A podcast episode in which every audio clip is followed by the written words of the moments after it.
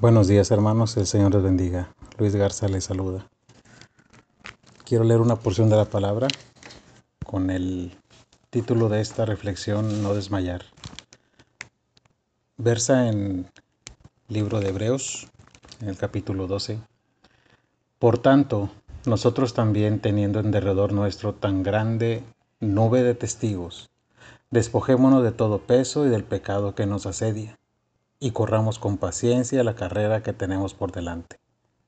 Puesto los ojos en Jesús, el autor y consumador de la fe, el cual, por el gozo puesto delante de él, sufrió la cruz, menospreciando el oprobio, y se sentó a la diestra del trono de Dios.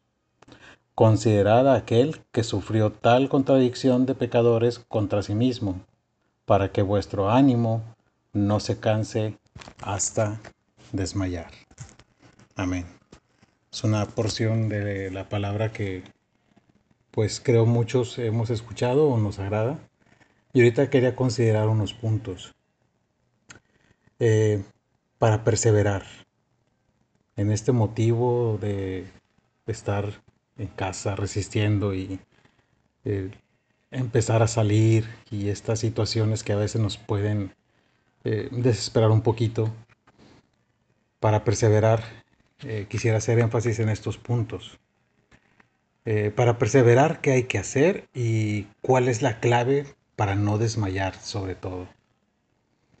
Bueno, en este versículo podemos saber estas, por lo menos estas tres cosas puedo observar.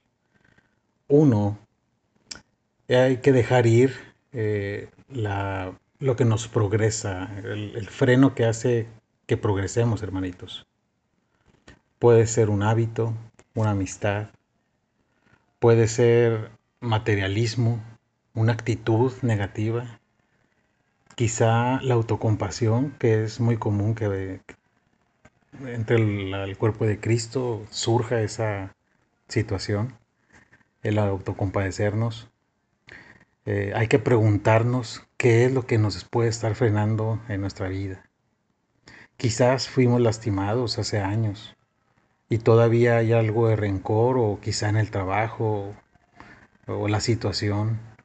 Eh, recordemos que Dios desea eh, otra cosa diferente a ese sentir. Eh, hay que identificarlo y debemos de, de hacer lo que sea necesario para que eso nos frene y podamos progresar. Esto lo vivimos a diario en el lugar donde prestamos servicio con grupos de jóvenes en situación vulnerable y vemos talentos y gente y jóvenes, señoritas, con unos admirables talentos, situaciones poco comunes. Podría nombrar muchos de ellos en cuestión de deporte, en cuestión de intelecto, pero los frenan cosas. Y el identificarlos, cuando se les da el, el tratamiento, que es a base de la palabra de Dios, hemos visto y hay testimonio de cómo salen adelante. Varios de ellos lo han hecho. Otro punto es arrepentirnos de los pecados. Y pecados, hermanos, del tipo, pues los chismes, la murmuración, el orgullo que se esconde y le gusta recibir eh, su porción de eh, de deleite, a escondidas, muy dentro por ahí.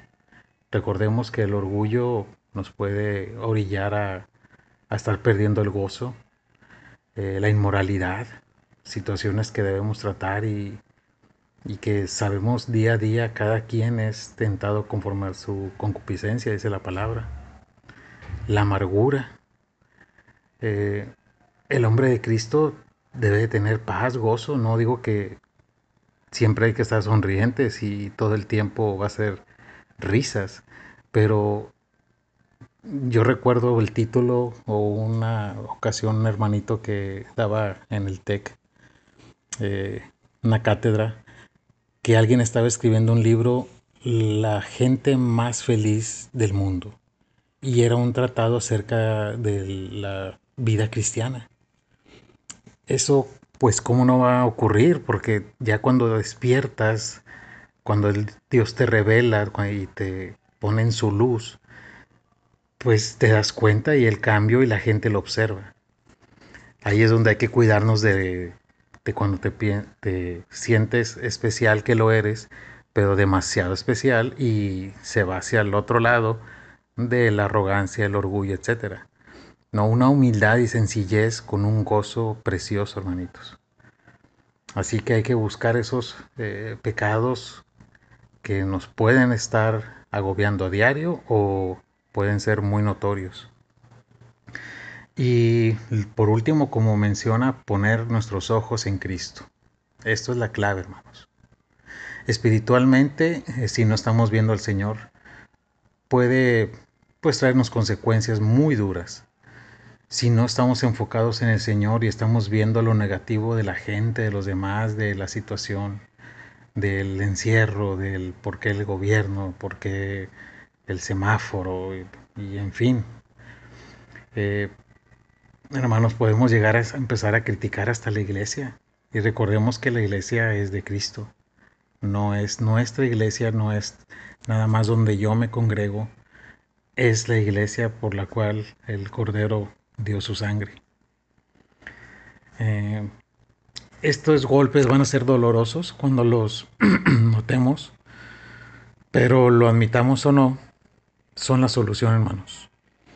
Hay que poner los ojos en Cristo, hay que deleitarnos, gozarnos, quitarnos el peso de lo que nos puede estar asediando y poder correr esta este camino hasta el encuentro aquel día con nuestro hermoso Señor, que yo creo que es el, el, deseo de todos que le conozcan para aquel gran día.